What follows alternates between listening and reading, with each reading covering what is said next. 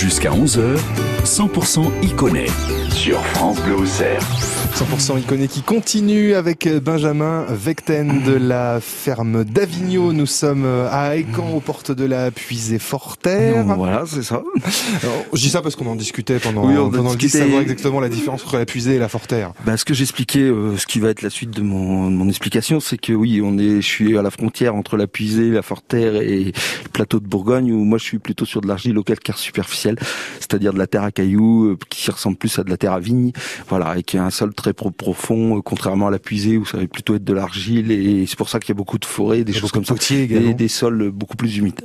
Voilà. L'agriculture de conservation des sols, ce samedi, vous organisez euh, une, une porte ouverte à la, à la, ferme. Déjà, pour définir, c'est quoi l'agriculture de conservation des sols? Ouais, bah en fait, je profite, euh, bah, je vais remettre le cadre. En fait, on fait la journée du patrimoine des sols. Ouais. Comme c'est la journée du patrimoine ce week-end, on va pouvoir faire une journée porte ouverte sur les sols parce que le sol fait partie du patrimoine, et oui. notre patrimoine. Et en fait, l'agriculture de conservation des sols, c'est en fait c'est une façon de travailler. Je vais vous expliquer. Euh, il fait en fait c'est basé sur trois piliers différents. Le premier pilier, c'est le non-travail du sol. Le deuxième pilier, c'est un couvert permanent, avoir les sols qui sont couverts le plus longtemps possible sur l'année, c'est-à-dire essayer de les avoir au moins dix mois de l'année couverts. Et le troisième, avoir une rotation longue. Mais alors attendez, ne pas travailler le sol, c'est pas un peu la base de l'agriculture, travailler le sol justement? Oui, alors moi je suis dans les gens qui prétendent qu'il faut, bah, voilà, on n'utilise plus du tout de charrue. Ouais. Qui fait le but de notre but, c'est de pas utiliser de charrue parce que quand vous prenez votre charrue, vous travaillez le sol sur 20 ou 30 cm et vous, c'est la maison des vers de terre. Vous prenez la maison des vers de terre, vous la remettez la tête en bas. Fait, je suis désolé, mais on retourne je pense, la cabane. Voilà, si vous prenez votre maison que vous la mettez en bas, il fait, je pense que vous n'êtes pas content. Et plus on travaille le sol, plus on va perturber euh, toute la vie micro, tous les organismes, même la vie microbienne, toute la vie du sol, parce qu'on s'aperçoit que euh, il y a énormément d'insectes qui viennent, par exemple des carabes, euh, des carabes, des limaces, les, les, vers de terre, qui viennent vivre dans le sol. Voilà, et on s'aperçoit que souvent ils viennent nicher dans les 5 premiers centimètres. Du coup, plus on va travailler le sol, plus on va perturber toute cette vie microbienne, tout ce que nous on appelle les auxiliaires, les carabes, c'est des carabés qui viennent manger les pucerons. Mmh. Voilà, les cirques par exemple. Oui, il y, y, a tout un écosystème qui se fait là dans ces quelques centimètres voilà, de sol. c'est ça. Et tout l'écosystème se vient se faire dans le premier, euh, dans la première couche qu'on voit. Du coup, euh, c'est là où, pour ça que nous, dès que vous voyez la moissonneuse qui sort du champ, la première chose qu'on fait, on prend pas un outil pour venir travailler, on prend un gros moire et on un gros moire parce qu'il y a plusieurs cuves avec des graines différentes, ce que je vais venir juste après. Et du coup, on vient mettre directement, euh, semer directement en direct dans le champ.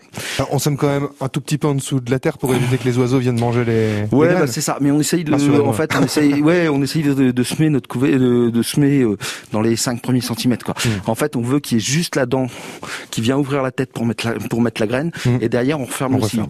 Voilà. Le but, c'est de moins perturber possible le sol pour venir. Alors, ce que je vous disais, on vient après la moisson, on vient semer un couvert. C'est-à-dire qu'on va faire un mélange euh, févrole, trèfle d'Alexandrie, radis chinois, euh, qu'est-ce que je vous, des fois, et puis on fait un mélange de différentes graines, euh, en, en, général 6 ou 7 euh, graines différentes. Ouais. Et le but, c'est que ce couvert va pousser. Mmh.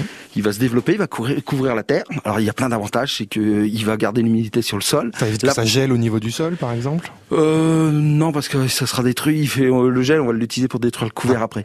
Mais euh, en fait, il va couvrir le sol. Et comme il couvre le sol, tout ce qui est mauvaise herbe, ce qu'on appelle les avantises, va pas pouvoir pousser parce qu'ils vont pas pouvoir avoir de photosynthèse, pouvoir faire de photosynthèse mmh. parce qu'ils vont être recouverts par d'autres plantes. Et du coup, voilà.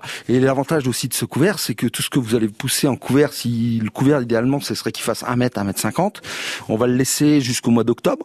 Et là, on va venir le détruire soit avec des rouleaux, on va l'écraser avec des rouleaux, soit le gel va venir détruire un peu les couverts. Et tout ça va devenir de la matière organique oui. pour la culture d'après, parce qu'on va venir semer directement notre blé dans, dans ce qu'on a semé, par exemple. Le blé ou l'orge, on va venir directement avec notre, notre semoir, le même semoir que celui qu'on a utilisé, on va ressemer directement dans le champ où on a fait un couvert végétal. L'avantage, c'est que ça va devenir de la matière organique. Et le deuxième avantage, c'est que tout ce qui est euh, couvert, ce que vous voyez en surface quand il y a 30 ou 40 cm ou 1 mètre de culture, mmh. faut dire qu'il y a exactement la même chose en racine dessous. Dessous, ouais. Et du coup, c'est ça, c'est comme un arbre. Quand vous voyez un arbre de 20 mètres, il y a 20 mètres de racines en dessous. Et ce qui est important, c'est, c'est, ça fait de la matière organique aussi, ces racines quand elles vont mourir. Mais il y a aussi un avantage, c'est que tout ce qui est racines, les trous des vers de terre, des choses comme ça, dès qu'il pleut, tout ça va se remplir d'eau. Et euh, on n'a plus de problème d'érosion comme on peut voir sur certains champs qui sont énormément travaillés, où dès qu'il pleut, l'eau descend en bas du champ et va dans les fossés. Quand vous voyez un fossé avec de l'eau marron où euh, il fait des nuages de poussière, nous ça nous intéresse pas. On perd tout ce qui est matière organique, minéraux, tout ce qui, tout ce qui est important pour notre plante derrière. Et il va y avoir des, ateliers notamment hein, euh, qui, vont permettre de nous rendre compte de ça directement sur place à, la ferme. On aura par exemple des colonnes d'eau où on met des modes de terre et qu'on voit que la terre se dissout et justement fait de la, il fait euh, devient de la terre marron euh, et ça c'est problématique pour nous agriculteurs, mais c'est aussi problématique pour les bassins de captage et les choses comme ça. Il fait ce qui sera exposé par la, plaine du Sauce qui sera là, qui sont qui est une association où les agriculteurs travaillent avec la collectivité pour essayer de rendre l'eau qu'on fait. non, essayer, ça fait 20 ans qu'on le fait. voilà, c'est ça. fait 20 ans qu'on fait qu'on travaille pour euh, améliorer la qualité. Ça, fonctionne Voilà, c'est ça. On essaye de parce que euh, quand l'eau est trouble, c'est compliqué pour les gens qui exploitent l'eau derrière. Il faut justement la rendre euh, limpide. Voilà.